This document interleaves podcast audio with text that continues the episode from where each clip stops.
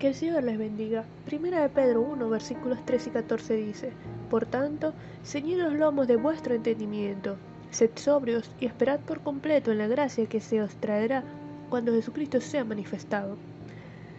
Como hijos obedientes, no os conforméis a los deseos que antes teníais, estando en vuestra ignorancia. Pedro nos exhorta con amor fraternal, como a hijos, a ceñir los lomos de vuestro entendimiento, esta metáfora expresa la necesidad de prepararse para actuar con inteligencia. Proviene de la costumbre de recogerse y ceñirse las largas túnicas para emprender una tarea o un viaje.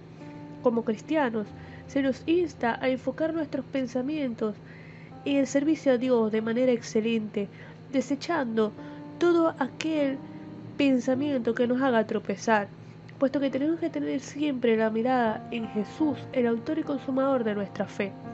Sed sobrios es una actitud juiciosa que implica dominio propio, concentración, vigilancia, sensatez.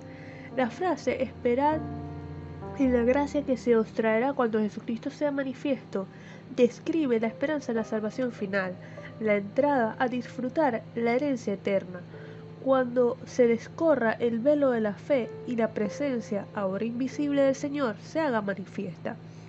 Pedro se dirige a sus lectores como hijos de obediencia, puesto que ya la conversión implica un acto de obediencia y les exhorta y nos exhorta a nosotros a no amoldarnos o conformarnos al sistema de este mundo, es decir, a los criterios normativos de pensamiento y de acción propios de los mundanos, que les gobernaban antes de, su conversión, ya que servían a los deseos carnales y desordenados. Una exhortación similar hace Pablo en Romanos 12.2, que dice, No os conforméis a este siglo, sino transformaos por medio de la renovación de vuestro entendimiento, para que comprobéis cuál sea la buena voluntad de Dios agradable y perfecta.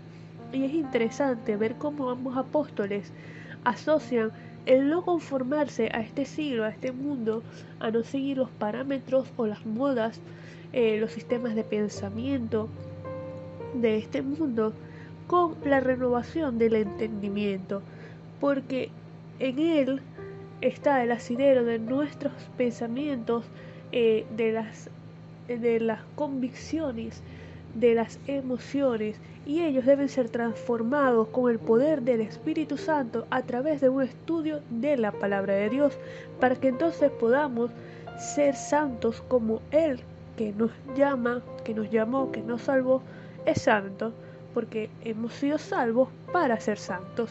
Vamos a orar. Señor, te damos gracias por tu palabra, por tu misericordia y por tu amor. Gracias por la obra de Cristo en la cruz del Calvario y gracias por la obra del Espíritu Santo. Te pedimos que nos ayudes a servirte y a seguirte fielmente. En el nombre de Jesús. Amén.